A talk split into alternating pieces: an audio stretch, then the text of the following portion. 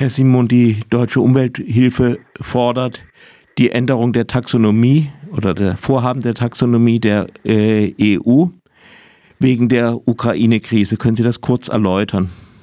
Ja, ausgestrahlt die, die UH fordern, die, dass die EU-Kommission die EU-Taxonomie, nein, die den Rechtsakt zurücknehmen soll, mit dem Atomkraft und Erdgas Teil der EU-Taxonomie werden soll.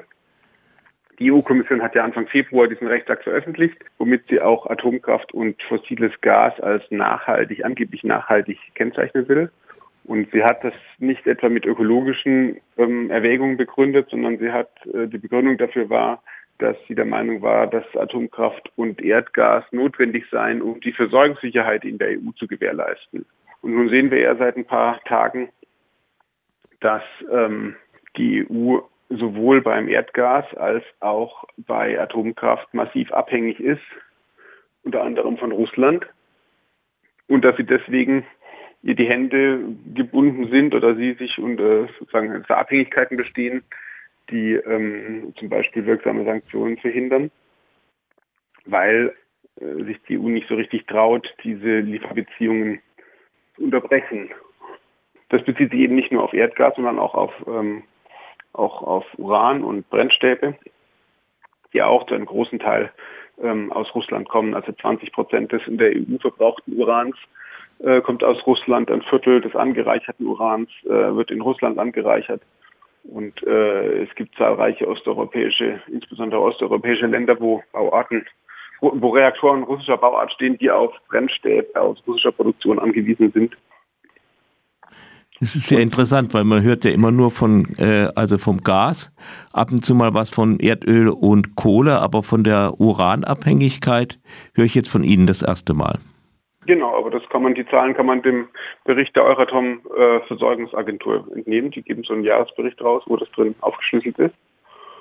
Und es gab jetzt äh, vor ein paar Tagen, ja zum Beispiel, es gibt ja zum Beispiel eine Flugverbotszone über äh, den europäischen Ländern ähm, für Flugzeuge aus Russland und ähm, trotzdem durfte neulich in der Slowakei ein russisches Flugzeug landen, weil es nämlich Brennstäbe für das dortige AKW geliefert hat. Da gab es dann eine, extra Ausnahmegenehmigung dafür, dass äh, diese Sanktionsmaßnahme sozusagen in dem Fall, wo es um Energielieferungen geht, nicht gilt.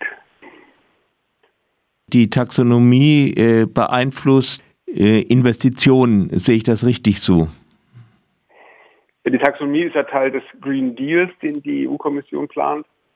Sie will also Investorengelder umlenken in äh, nachhaltige ökologische Technologien, um damit den entsprechenden Umbau zu fördern.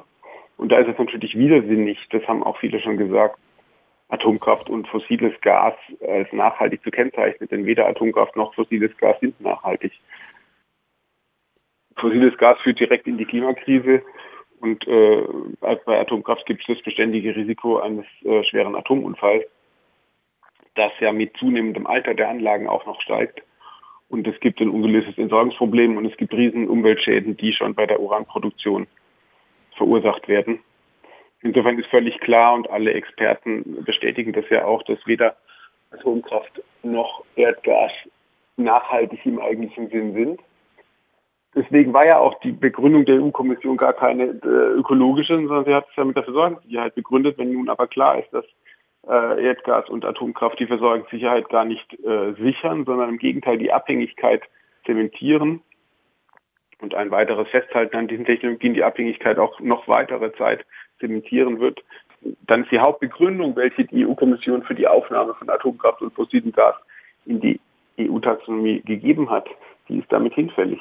Und deswegen fordern wir, dass die Kommission diesen Rechtsakt, den sie Anfang Februar veröffentlicht hat, zurückzieht.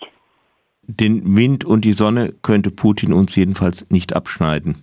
Vielen Dank für das Interview.